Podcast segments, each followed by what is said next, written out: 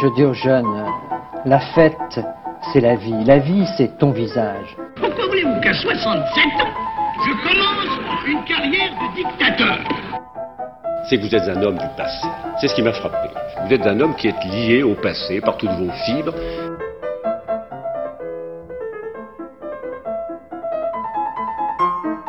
Bonne nuit les petits, fête de beaux rêves, tonton veille sur vous.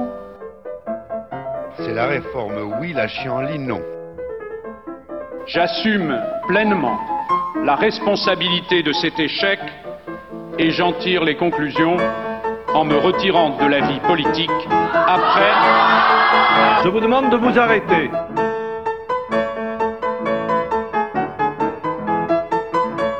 J'ai décidé de dissoudre l'Assemblée nationale.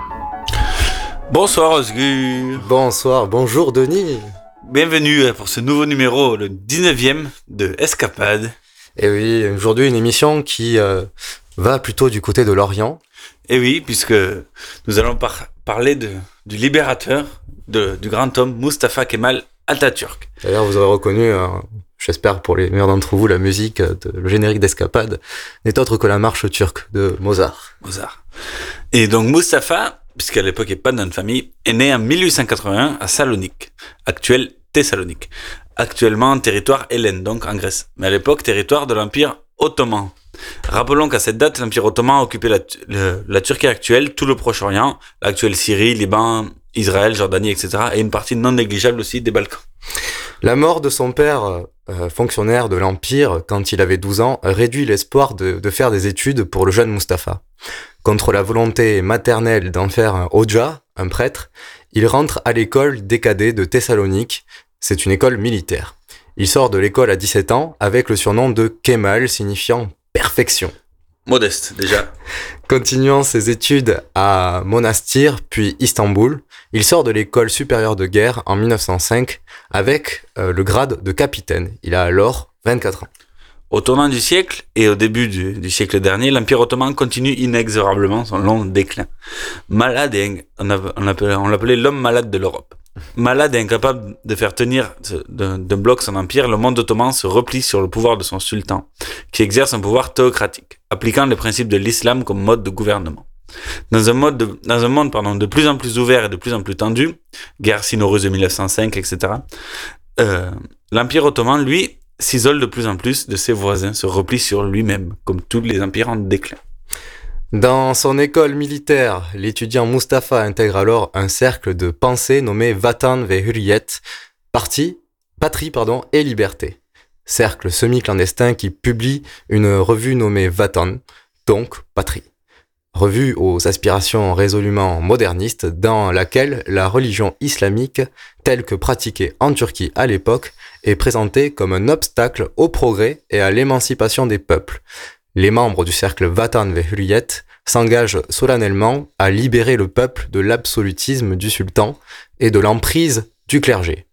Au fur et à mesure, Mustapha assume la présidence de cette association qui entre définitivement dans la clandestinité. Sa carrière de militaire l'envoie dans l'actuelle Syrie, qui fait partie à l'époque du territoire ottoman, où Mustapha, le futur grand homme politique, s'efforce de recruter des jeunes officiers à son cercle de pensée. Et donc un militaire déjà bien engagé en politique. Et ce n'est qu'en 1907 où il est nommé à l'état-major de la troisième armée de Thessalonique. Retour dans sa région natale, il tente de développer une section du mouvement Vatan, donc patrie. Un, entre, entreprise qui ne connut qu'un succès modeste. Les officiers de sa caserne étant déjà acquis à la cause du mouvement Union et Progrès, mouvement concurrent de Vatan de Mustafa Kemal. Se résignant, il intègre ce dernier. Mais rapidement, il entre en conflit avec les dirigeants donc, du mouvement Union et Progrès, tous trop fiers, comme des Turcs. C'est finalement Mustapha qui décide de, faire ses valises et de donc quitter Mouvement et Progrès. Là, on passe en 1908. La frange radicale des jeunes Turcs prend le pouvoir dans l'Empire ottoman. C'est un tournant historique, puisque c'est des réformistes. Voilà, petite précision d'histoire sur ce mouvement politique qui a pris le pouvoir de 1908 jusqu'en 1919, date du démantèlement définitif de l'Empire ottoman. En 1907, l'Empire ottoman est en pleine perte de vitesse. Jadis l'un des empires les plus puissants du monde, Il est depuis le 19e siècle attaqué de toutes parts par les velléités, les, euh, les velléités coloniales franco-britanniques en Algérie, en Égypte notamment, et les velléités nationales balkaniques et caucasiennes.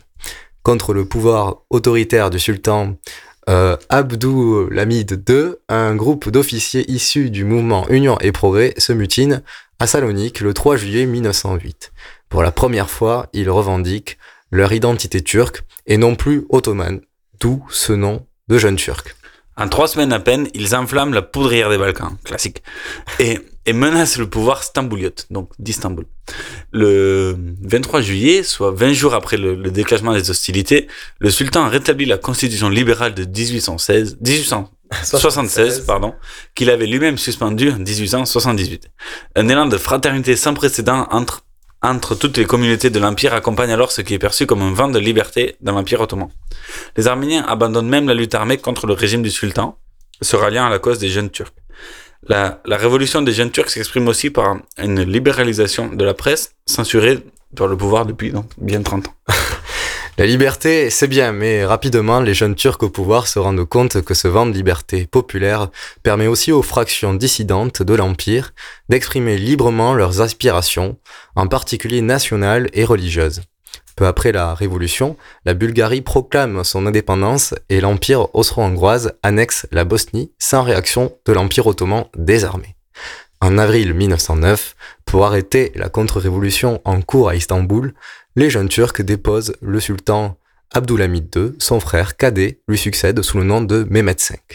Ce sultan ne sert qu'à sauver les façades de l'Empire ottoman, car pour la première fois, le pouvoir passe aux mains du gouvernement, contrôlé par les révolutionnaires jeunes turcs. Et voilà, donc ce n'est plus le, le sultan lui-même qui décide des choses. Et donc, voulant sauver le décor d'un empire décadent, la façade, le prestige, les jeunes Turcs vont rester au pouvoir jusqu'en 1919, parachevant l'inéductable décadence de l'Empire ottoman par son éclatement total au sortir de la Première Guerre mondiale. Interlude musical.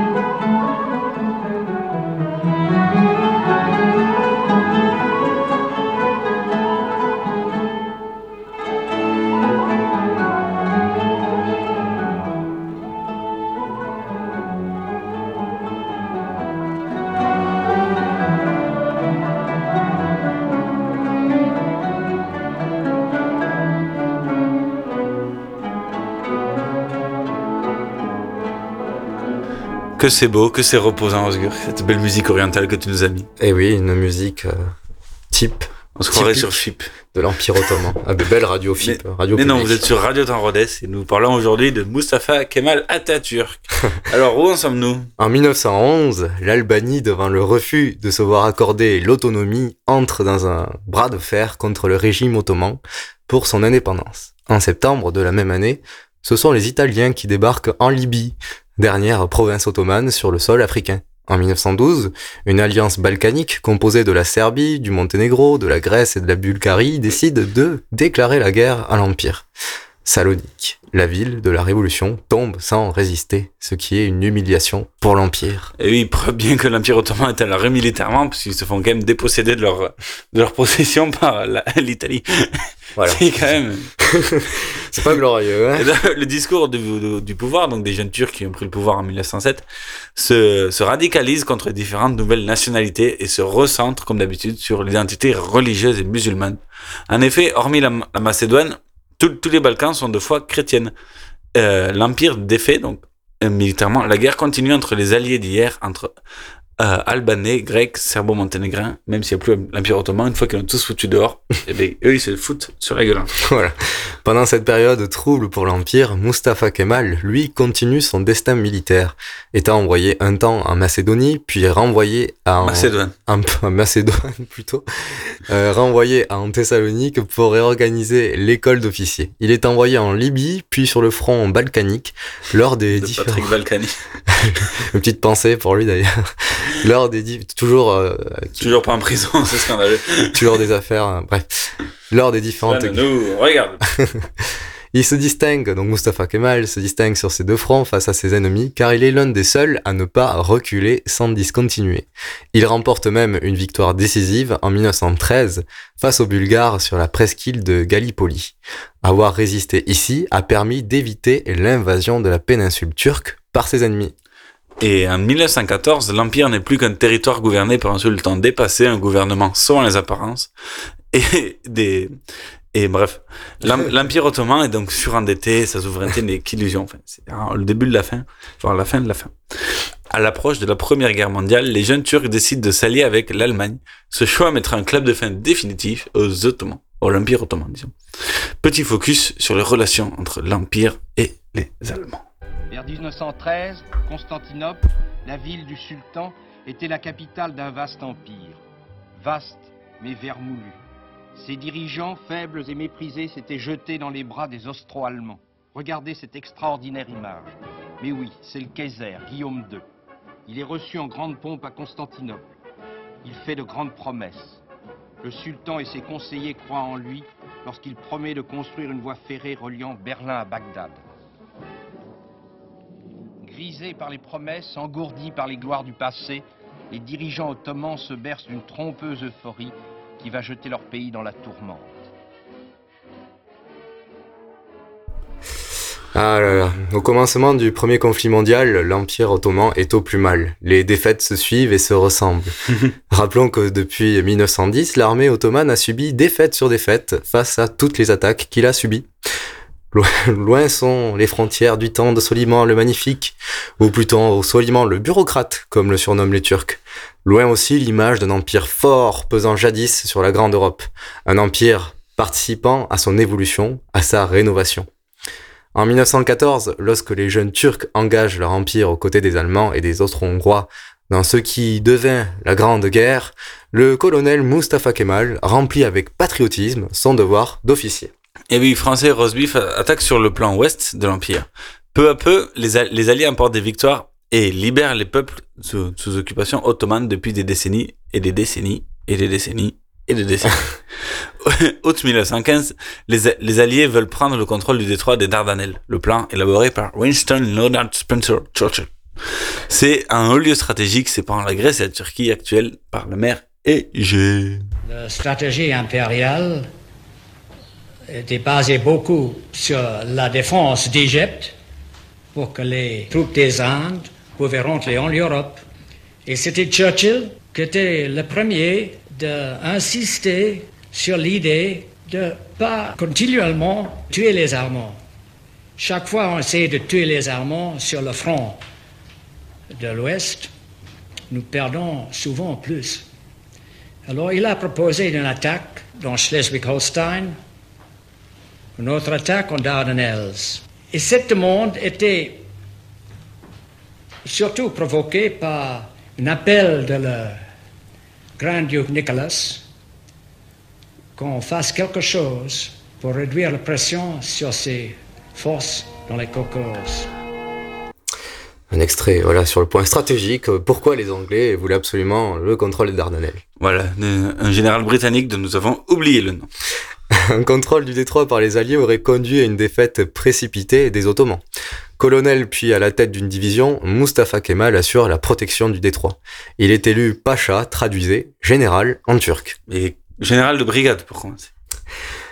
Euh, sa victoire, sa victoire à Anafarta en août 1915 permet d'éviter le débarquement des Dardanelles prévu par le premier lord de l'amirauté, Winston Leonard Spencer Churchill, prévoyant d'ouvrir un autre front et donc d'égorger le front occidental.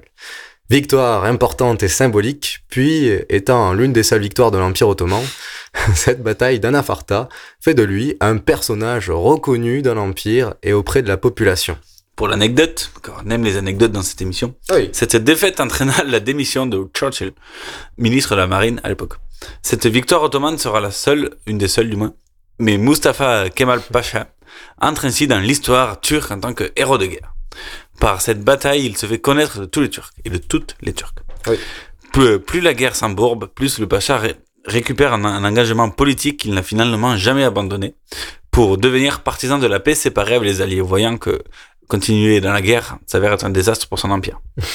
Pour euh, éloigner cet agitateur populaire, le, gouvernement l'envoie successivement combattre au Caucase, puis en Arménie, et puis en Syrie. Au moins, on l'éloigne d'Istanbul. Et puis bon, la guerre euh, passe, hein, la première guerre passe, et c'est la chute de l'Empire ottoman, le 30 octobre 1918. C'est la fin. C'est la fin. Les Goodbye, my friend. les Turcs signent l'armistice avec les Alliés.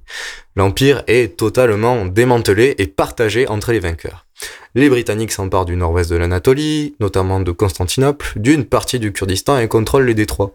Les Italiens, girouettes de la Première Guerre mondiale, s'emparent de l'ouest de l'Anatolie, et les Français, quant à eux, s'emparent du sud.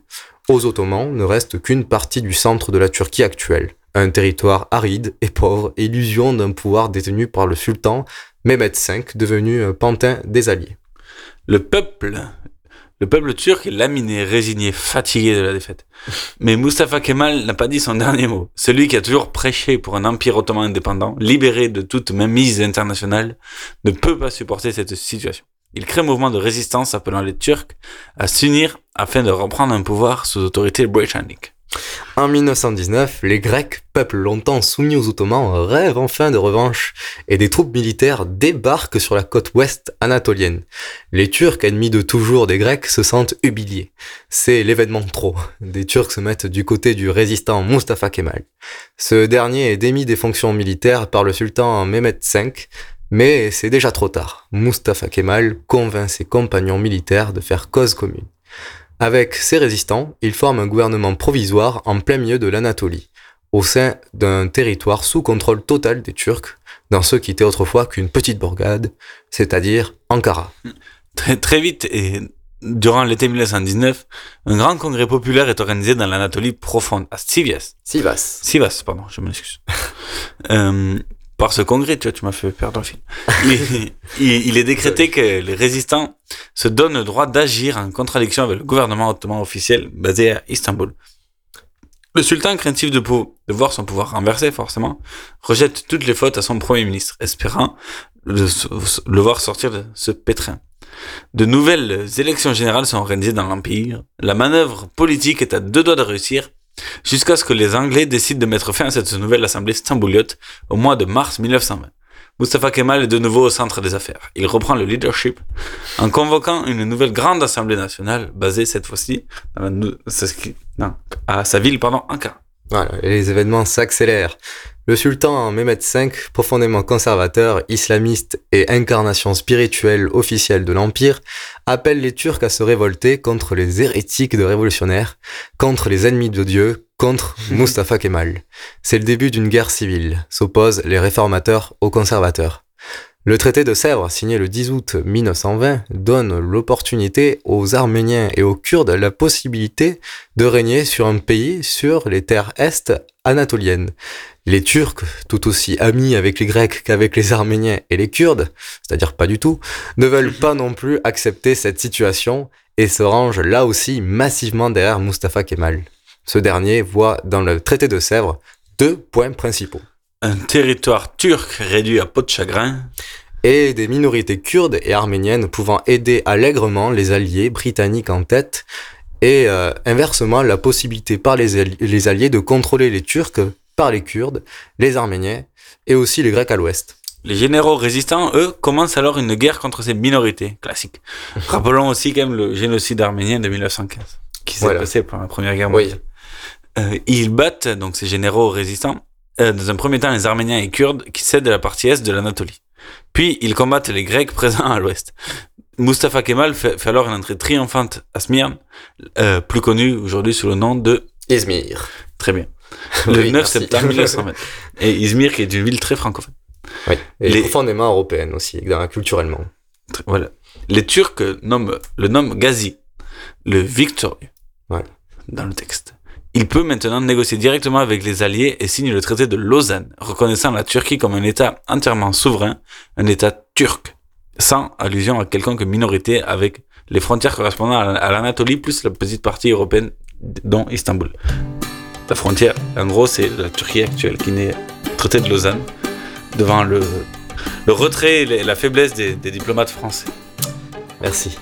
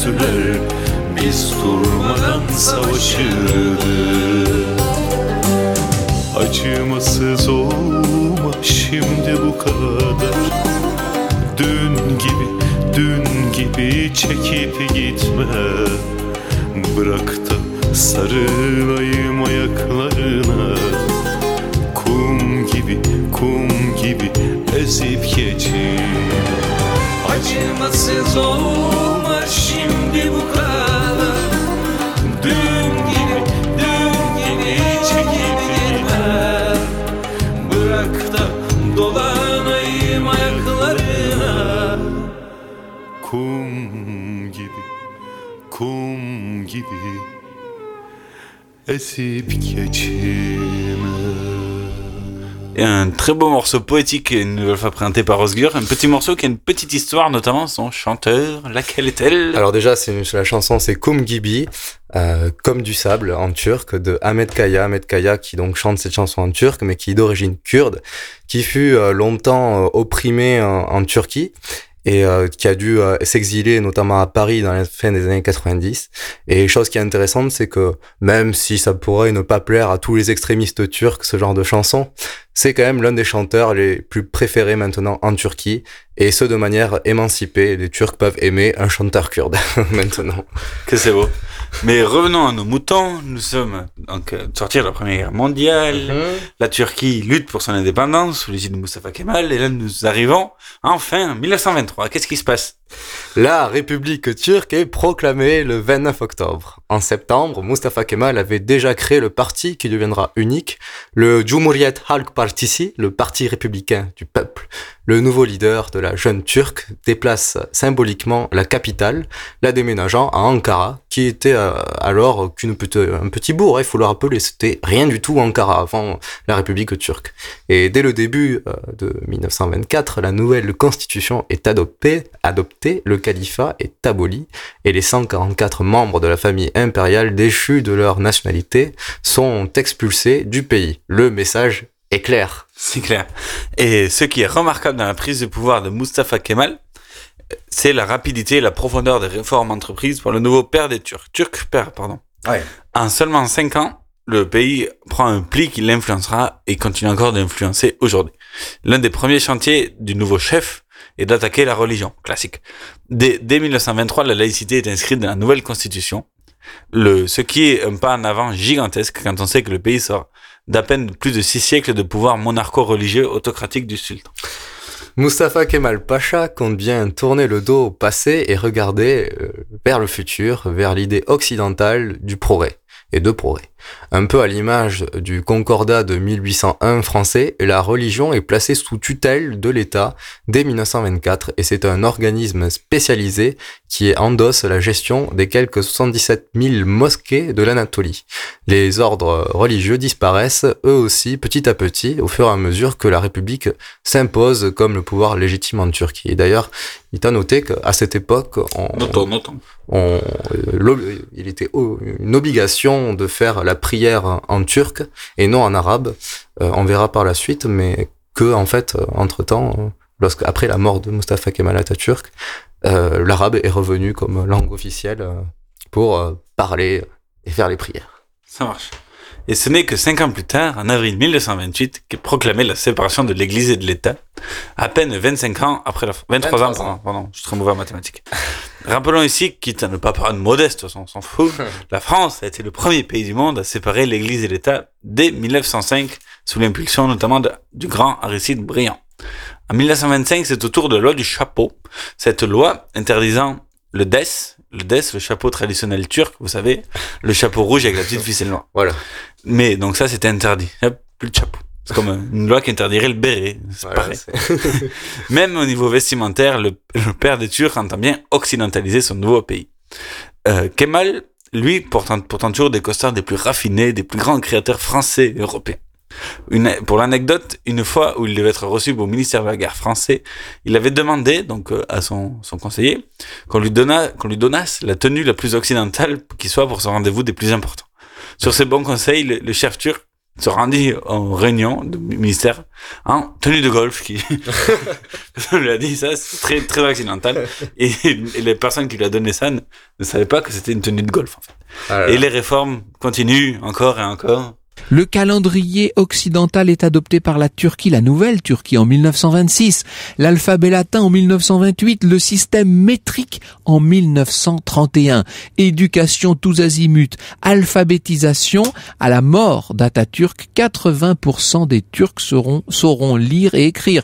Et quand je dis des Turcs, c'est garçons et filles. La condition de la femme s'améliore d'une façon incroyable à cette époque dans la Turquie kémaliste. C'est l'abolition de la polygamie, droit au divorce, même le droit de vote pour les femmes aux élections générales dès 1933. Voilà, un petit extrait de Au cœur de l'histoire, une émission présentée sur Europe 1 par Franck Ferrand, Europe 1 radio privée. L'auto, l'autocrate turc est omniprésent, euh, est omniprésent dans tous les secteurs, soutenant la modernis- modernisation de l'agriculture. Il fait même campagne où il montre où il montre en personne comment utiliser un tracteur à une paysannerie turque encore très peu mécanisée. Il appuie aussi un soutien intense à l'industrie, mode de développement privilégié des pays occidentaux, donc mode à développer. Et on voit quand même là un certain parallèle avec Mussolini qui lui aussi euh, fait une campagne, il allait faucher le blé en Italie et tout ça, c'est très intéressant. Po- Point à noter toutefois, c'est l'absence de toute opposition politique au kémalisme.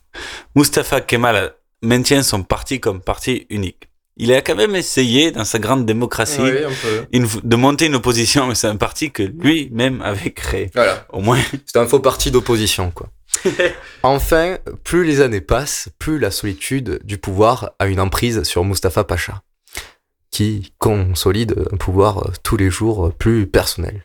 Malgré des élections régulières et en apparence pas si truquées, Ni turquais d'ailleurs. comme les élections générales de 1934 qui ont vu pour la première fois en Turquie des femmes voter. Mais bon, des électeurs avec un seul parti à élire, bon, voilà. c'est facile, quoi. Une, une vision de la démocratie. Cette dérive personnelle du pouvoir s'explique aussi par la montée en puissance des totalitarismes, dont italiens, allemands et soviétiques, qui s'appuient, comme vous le savez, sur un culte exacerbé de la personnalité, tant à l'intérieur de leurs frontières qu'à l'extérieur. La propagande marche à grand train et qui donc a aussi influencé une certaine le, le nouveau souverain turc, Mm. en un sens. Même si c'est seulement après sa mort que le culte de Mustafa Kemal Atatürk prendra toute sa dimension en Turquie. Et bon, le 10 novembre 1938, Atatürk, le turc père, traduisait, euh, bah, il meurt d'une cirrhose, son penchant pour l'alcool se, se tra- le trahissant. Il meurt euh, jeune, c'est-à-dire à 57 ans. Sa vie fut marquée par sa dévotion pour le peuple turc. Ses aspirations idéologiques et politiques euh, résolument progressistes auront permis aux Turcs de faire un grand pas en avant dans l'histoire, à la Turquie de rentrer dans le XXe siècle. En seulement deux décennies, le Turc père a fait de la Turquie une république. a fait un État basé sur la laïcité où les religions sont contrôlées par la République. A donné le droit de vote aux femmes en 1934, bien avant les Français. Il a aussi changé l'alphabet pour sélectionner l'alphabet latin.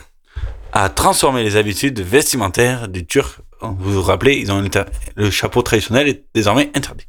A imposé l'utilisation de noms patronymiques, c'est-à-dire des noms de famille. Avant, les Turcs n'avaient pas de nom de famille, et il a donné l'exemple en se faisant appeler lui-même le Turc père Atatürk.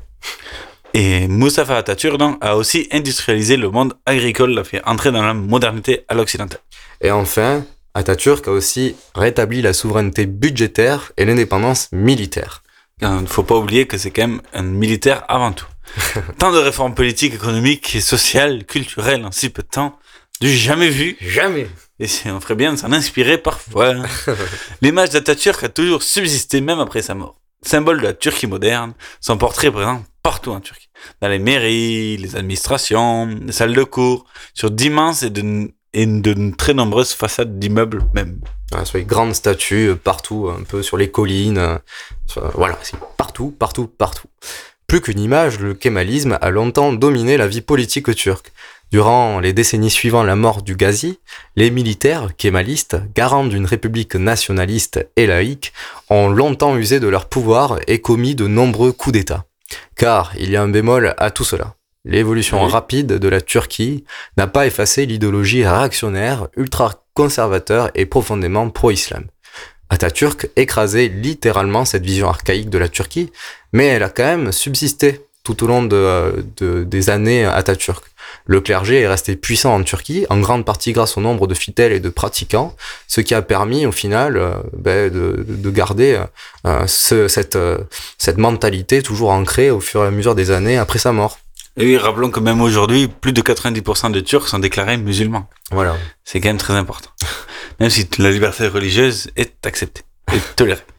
À chaque élection remportée par le parti pro-islam, les militaires faisaient un coup d'État, assurant ainsi la continuité idéologique du kémalisme. Or, dans les années 1990, la Turquie a pris le virage vers le libéralisme, permettant cette fois-ci aux Turcs de rentrer dans le 21e siècle. Dès le début des années 2000, c'est un candidat présenté comme islamo-modéré qui dirige depuis dès lors la Turquie. J'ai nommé Recep Tayyip Erdogan. Voilà. Je me trompe. Recep, Recep Tayyip Erdogan. Recep Erdogan. Et, et non pas Erdogan comme on peut entendre dans tous les médias. Ça, c'est horrible. C'est inadmissible. c'est le nouvel homme fort de la Turquie. Il convainc en fait par le redressement économique spectaculaire du pays. C'était d'abord le, le pourquoi il a été réélu euh, moult et moult fois. Euh, en plus de cela, il, allie euh, entre tradition et modernité. Mais euh, les victoires électorales successives entraînent aussi un élan de plus en plus autoritaire et sécuritaire d'Erdogan. De plus, celui qui était élu à la base, donc début des années 2000, en 2002, sur un programme islamo mais progressiste, ouvert à toutes les religions, il a pu dialoguer aussi, il a dialogué avec les minorités, et en particulier les Kurdes. Il revendique maintenant, depuis ces dernières années, haut et fort sa politique pro-conservateur, pro-islam, pro-turc. Le CHP, l'ancien parti unique d'Atatürk, est toujours le principal parti d'opposition. Mais il ne remporte guère les élections. Les Turcs restent en majorité attachés aux valeurs républicaines et laïques. Le kémalisme existe encore, mais perd du terrain. Après avoir purgé le kémalisme au sein de l'armée et après avoir nettoyé idéologiquement le pouvoir judiciaire, la police, l'éducation, que restera-t-il de- pour les prochaines décennies de Mustafa Kemal Atatürk et du kémalisme face au nouvel homme fort de la Turquie, j'ai nommé Erdogan. Erdogan. Mais n'oubliez pas que la Turquie contemporaine et moderne, c'est aussi ça, n'est-ce pas?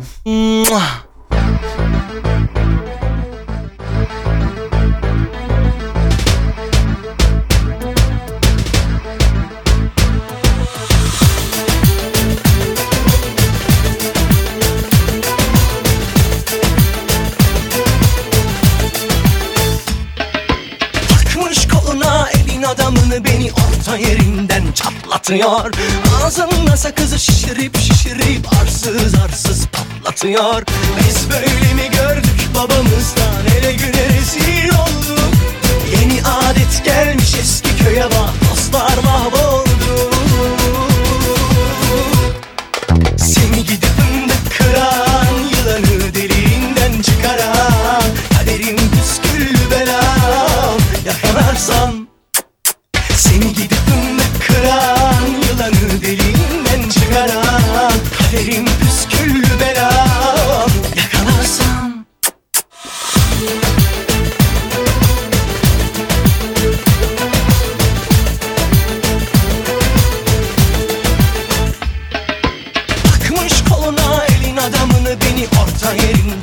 yerinden çatlatıyor Ağzında sakızı şişirip şişirip arsız arsız patlatıyor.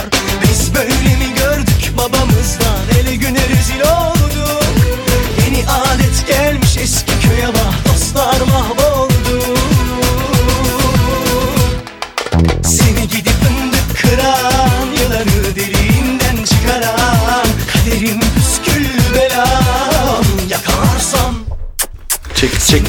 C'était Tarkan avec Chemarok. Qui veut dire, si je t'attrape, Non, c'est Ya- Yakarar Sam, ça veut dire si je t'attrape. Voilà. Voilà.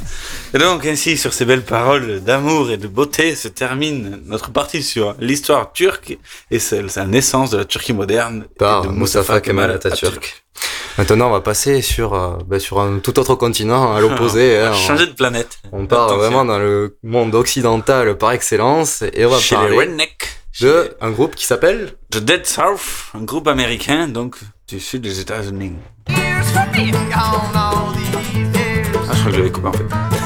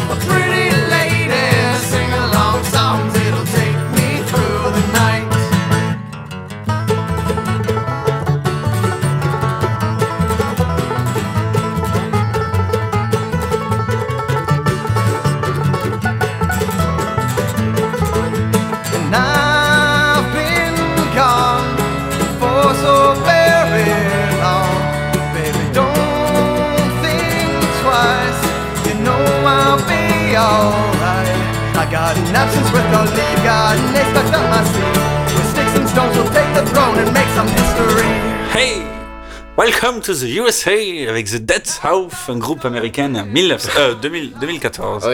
C'est donc basé, faut- vous aurez deviné, au sud des États-Unis. What a surprise! Ils sont basés à Regina, une, ville euh, comme la pizza. Petite ville du Nouveau-Mexique. Aussi hétéroclite que la Royal Pizza, le groupe est composé d'éléments bien curieux. Quatre bonhommes composent ce groupe. Nate Hill, chanteur et guitare, Scott Pringle, chanteur et mandoline, Colton Crawford, l'homme clé au banjo, parce que with great banjo comes great responsibility. Ouais, une Regina qui a du goût en tout cas. Grave. Et Danny Kenyayu, violoncelle pour n'oublier personne. En effet, car à grand banjo, grande responsabilité. Et voici un petit medley Honey You and the Recap.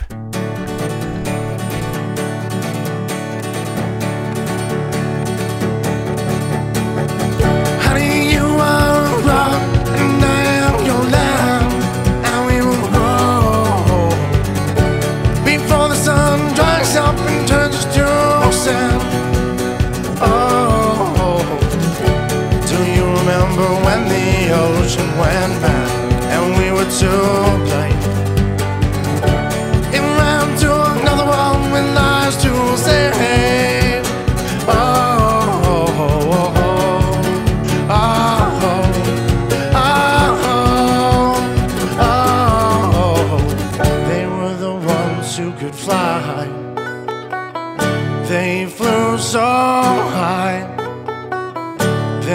looked into your eyes, never understanding why.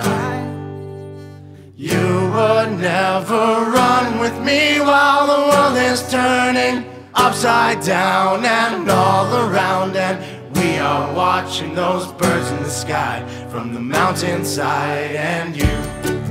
Oh, oh. Ah,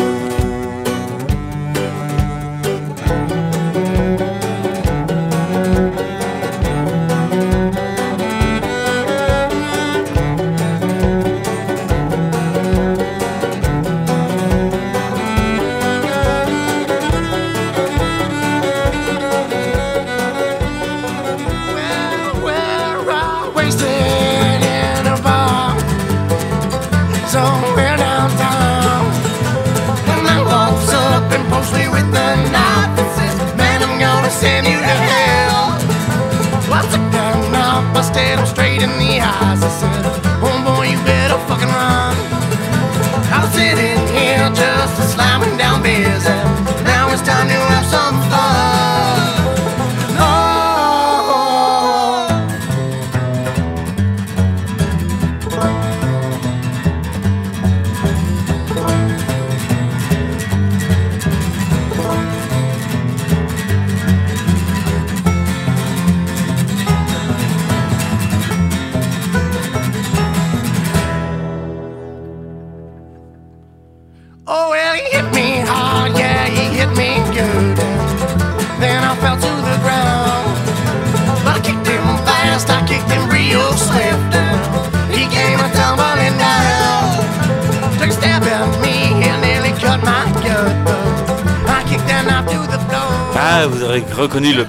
Accent du sud des États-Unis. incompréhensible d'ailleurs. Et grave, c'est The Dead South, c'est quatre bonhommes avec leurs petits chapeaux noirs, bas larges et tout ça, des rouflaquettes pendantes, on dirait. Soit des rabbins, soit des mormons, c'est un peu bizarre. Pour certaines, le bar, mais surtout une voix très cassée qui a une certaine idée de la classe. Et donc, courte discographie donc pour ce groupe né en 2012, premier album 2012, The Ocean Went Mad and We Went to Blame. Traduction, voilà. Je la flemme. Deuxième, Good Company datant de 2014, plus abouti, où toutes les chansons de cette chronique sont extraites et disponibles entièrement sur leur chaîne YouTube. Good to know, my friend. Et enfin, le, leur dernier petit bébé, 2017, Illusion and Doubt, non encore écouté par l'auteur qui vous parle, mais assurément de bonne facture. On se quitte euh, avec le dernier morceau, leur- le meilleur pour la fin, leur tube le plus connu, avec 2 millions de vues sur YouTube. Toutefois, quand même, c'est pas mal. Pas mal. Et avec un clip aussi très rigolo, fait avec un beau fond vert derrière, c'est magnifique. Et leur ganache est juste énorme. Et donc voici In Hell, I'll be in good company.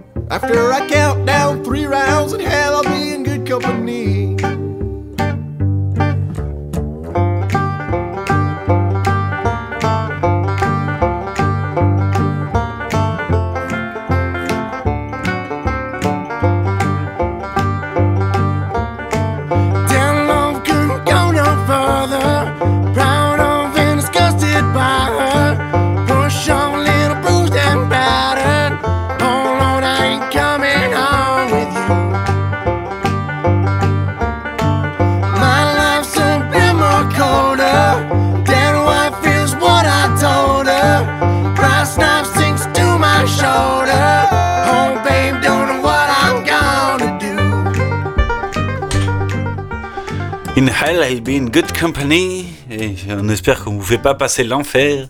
Donc c'était The Dead South. Et maintenant, changeons une nouvelle fois de planète. Revenons dans notre vieille Europe. Pour pas... On va repartir sur du grand classique pour terminer cette émission. Voici l'Aziza, Senior Balavoine. Voilà, on va passer sur Daniel Balavoine et là on vient vraiment en France, chez nous. Voilà. Hein on a marre des, des beatniks là-haut. Daniel Balavoine est un chanteur qui aura marqué son temps. Mort à l'âge de 32 ans dans un accident d'hélicoptère en marge du Paris-Dakar, ce natif d'Alençon est une référence de la chanson française. Après un début laborieux au sein d'un groupe hard rock, La puis- classe. puis en solo, il parvient à se faire repérer lors d'un passage à la télé par un autre géant de la chanson française, Michel Berger. Ce dernier cherche des chanteurs pour son opéra rock Starmania. Il est alors bluffé par la performance et la voix si particulière de Balavoine.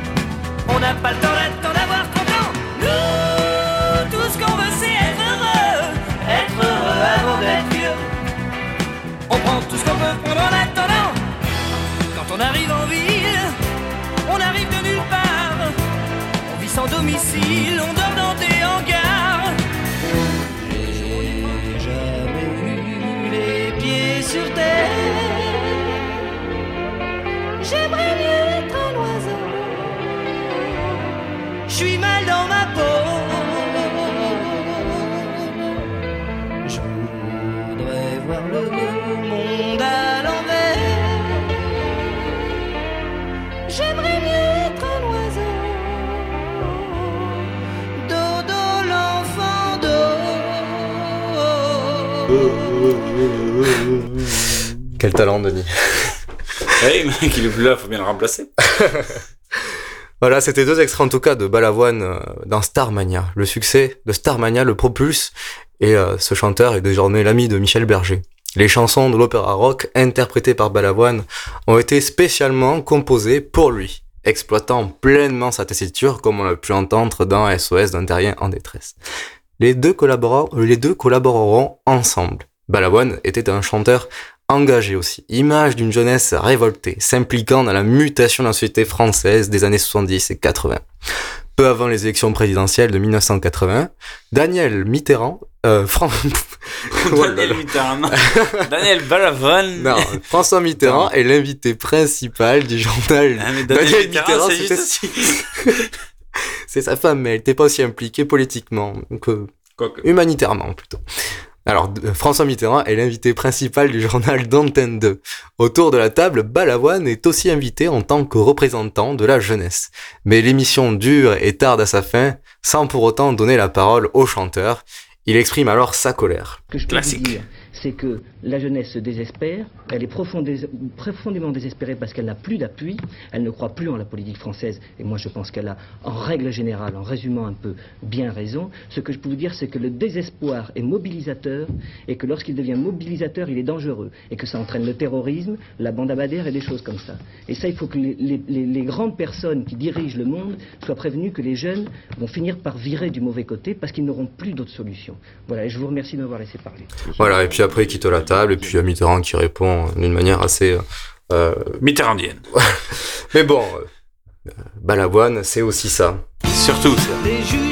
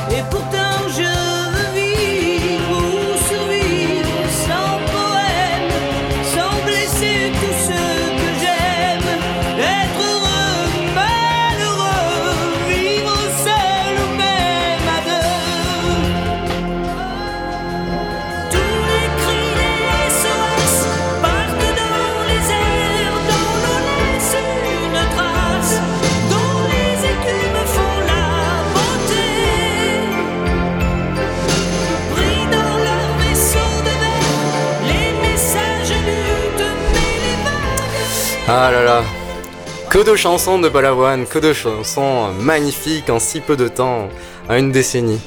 Je, je voudrais finir cet instant Balavoine par une chanson me touchant par sa mélodie, son piano au cœur de la musique, les quelques notes de guitare et, et percussions qui mettent en valeur de belles paroles. La chanson me rappelle Amoureuse de Véronique Sanson. Michel Berger était auparavant en couple avec elle. Fou amoureux, il était subjugué par sa voix. Je retrouve les mêmes tessitures dans cette chanson de Balavoine. Lors de sa sortie en 1980, elle ne fut pas un succès, mais elle le sera 19 ans plus tard par une reprise de Liane Folly. La vie ne m'apprend rien, le voici. Classique.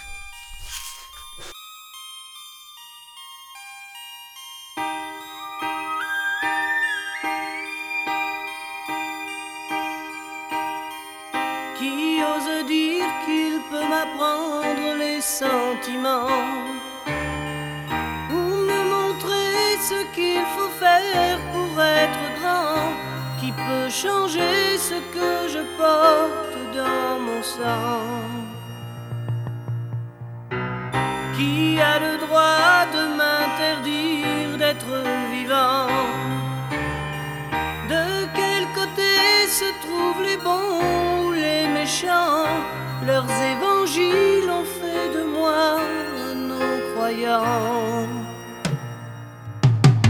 La vie ne m'apprend rien. Je voulais juste un peu parler, choisir un train. La vie ne m'apprend rien. J'aimerais tellement prendre un chemin, prendre un chemin, mais je ne peux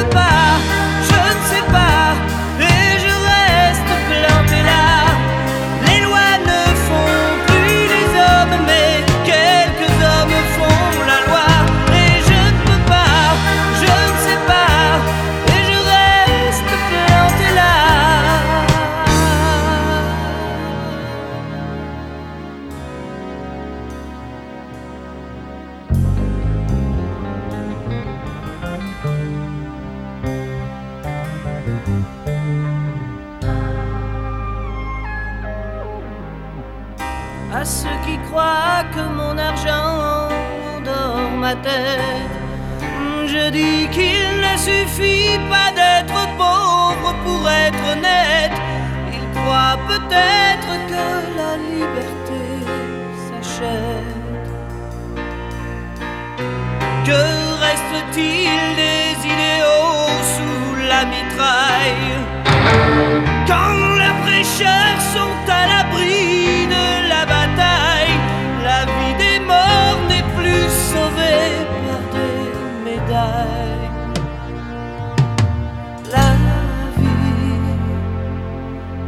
m'apprend rien.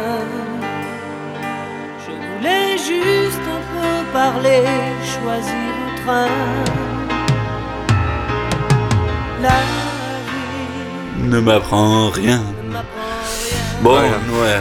On a essayé au moins de vous apprendre quelque chose et maintenant on a passé un bon moment en, votre compagnie. Une belle heure d'escapade avec la première partie sur Mustafa Kemal Atatürk et, Et la Turquie. et la Turquie. Deuxième partie sur The Dead Soul. Et la dernière sur le grand, le seul, l'unique. Daniel Balavoine. Qui s'est envolé trop tôt. Qui s'est envolé trop tôt. Et Merci donc, à tous, euh, on a bien voyagé. On se retrouve le mois prochain, Prochain. sur RTR. Avec euh, une autre unicité, puisqu'on va rendre hommage à quelqu'un décédé cette année. Mais on ne dit pas qui. Bonne journée et, à bientôt.